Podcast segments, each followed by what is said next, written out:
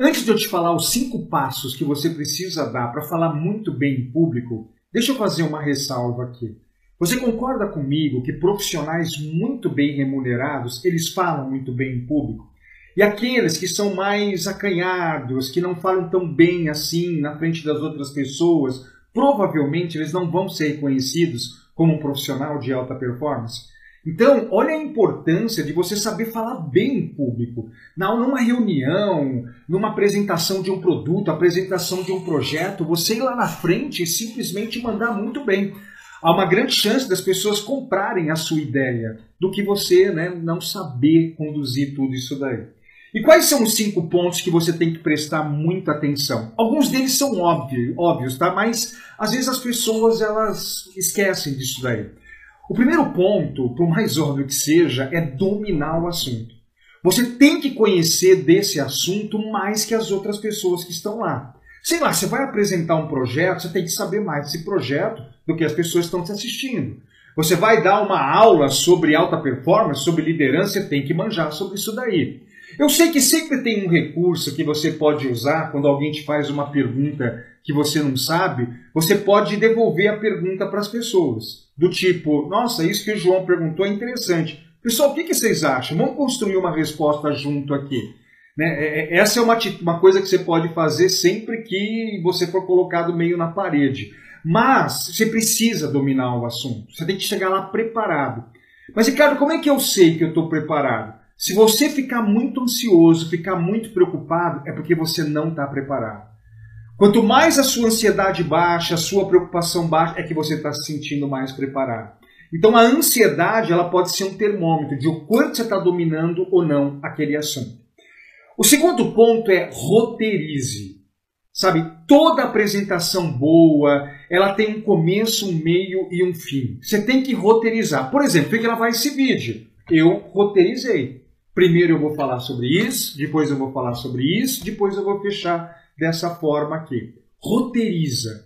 Inclusive, nesse vídeo não vai dar para falar de uma roteirização que eu acabo utilizando, mas eu vou gravar em breve um outro vídeo falando como que você pode roteirizar uma apresentação para ela ser mais impactante. Então já me segue aqui no canal, já ativa o sininho aí para quê? Para quando eu publicar esse livro de como roteirizar uma apresentação, você poder assistir.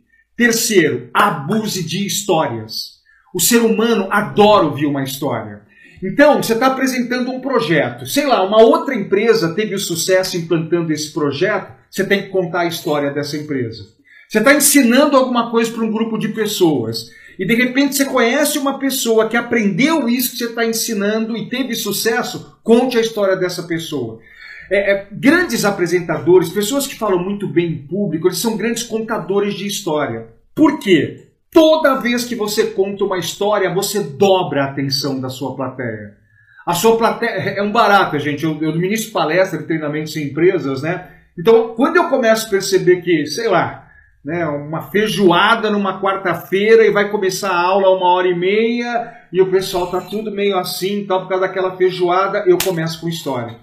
Toda vez que eu vejo que a energia da, da, da plateia está caindo, história. Porque as pessoas fazem assim, elas, tão, elas fazem assim, ó. O ser humano é condicionado a ouvir histórias desde pequenininho. Quando o seu papai e a sua mamãe contavam uma história para você pequenininho, você se engajava mais com o seu pai e com a sua mãe. E a gente traz isso para a nossa vida adulta. Então, utilize, use e abuse de histórias. Seja uma história de uma empresa que comprou o seu produto, adquiriu o seu projeto e teve sucesso, ou uma história de uma pessoa que fez o que você está ensinando e conseguiu ter bastante resultado. Quarto ponto, interaja.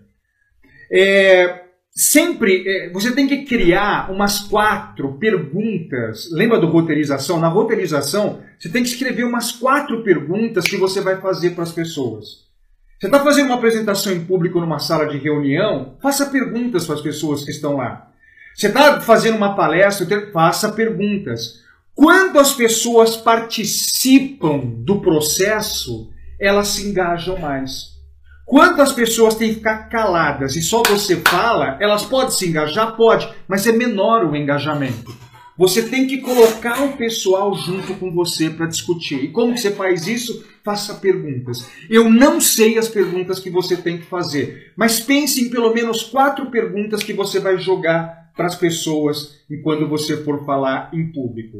E é interessante, sei lá, Ricardo, estou falando com 20 pessoas, tem que perguntar para as 20? Não. Se você faz uma pergunta e das 20 uma responde, o grupo já se sente representado. É um barato isso.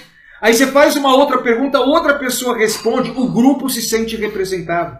É, é muito interessante. Isso é a psicologia por trás de falar muito bem em público. É, e o quinto ponto, que para mim é o mais importante de todos. Todos os quatro que eu falei até agora são muito importantes. Mas esse quinto é, é, é o mais importante de todos. Sabe o que, que é? Treine, treine e treine. Cara, você vai ter que treinar muito. Né? Treine no espelho. Uma forma muito interessante de treinar é grave você falando.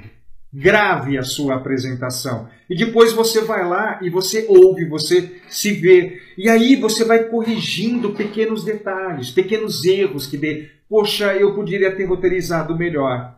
Poxa, eu não estou fazendo perguntas certas. Quando você se assiste, você tende a corrigir. Cuidado ao se assistir, tá? Porque é, a maioria das pessoas não gostam da sua própria voz e não gostam das suas próprias gravações. Você sabia que Jô Soares ele tinha esse problema? Jô Soares, é, eu estou gravando esse vídeo, é, ele faleceu, acredito, uma semana que ele, faleceu, que, eu é, que ele faleceu, que eu estou gravando esse vídeo. Uma vez eu vi uma entrevista dele, ele falou assim: Eu não consigo assistir os meus programas. Eu não consigo assistir as minhas entrevistas. Por quê? Porque eu acho defeito em tudo. Dá pra... Porque ele era muito perfeccionista, né?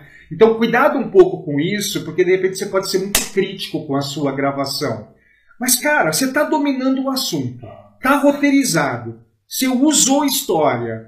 Poxa, você interagiu, mesmo na gravação lá, fingindo estar tá fazendo perguntas, provavelmente vai ficar muito legal. Então, o treino é uma coisa muito importante. Eu gosto muito de uma frase de Tony Robbins, onde ele diz mais ou menos assim: Ó, oh, isso não estava no meu roteiro, essa frase. E eu estou morrendo de medo de esquecer a frase. Né? Por isso que é importante roteirizar, né? Devia estar tá lá assim, ó, finaliza o vídeo falando a frase do Tony Robbins. É que me veio na cabeça agora. E eu estou enrolando aqui porque eu estou esquecendo da frase, mas vamos lá, eu vou lembrar. Tony Robbins ele dizia mais ou menos assim, lembrei. A mãe de todas as. Opa, não. A repetição é a mãe de todas as habilidades. Olha que frase, hein? A repetição é a mãe de todas as habilidades. Então, se você treinar, treinar, treinar, você está repetindo, está repetindo, está repetindo. E aí, você, a sua apresentação, ela fica simplesmente fenomenal. Gostou desse conteúdo? Eu vou ministrar um treinamento online gratuito sobre como ministrar palestras e treinamentos e também sobre como vender palestras e treinamentos para as empresas. Está interessado em participar? São três aulas de mais ou menos uma hora e meia cada um, gratuito pelo YouTube, tá? Então, procura aqui embaixo um link, eu vou deixar um link para você lá clicar, se inscrever. Serão três dias onde eu quero trabalhar bem mais essa parte de falar em público com você, criar palestra, criar treinamento. De repente, o seu sonho é ser um palestrante, é ser um treinador. E eu quero te ajudar muito nessa carreira. Então, procura aqui na descrição, procura aqui no, no primeiro comentário um link, vai lá, se inscreve. Eu quero estar junto com você nesse workshop online gratuito. Estou te esperando, hein? Tchau!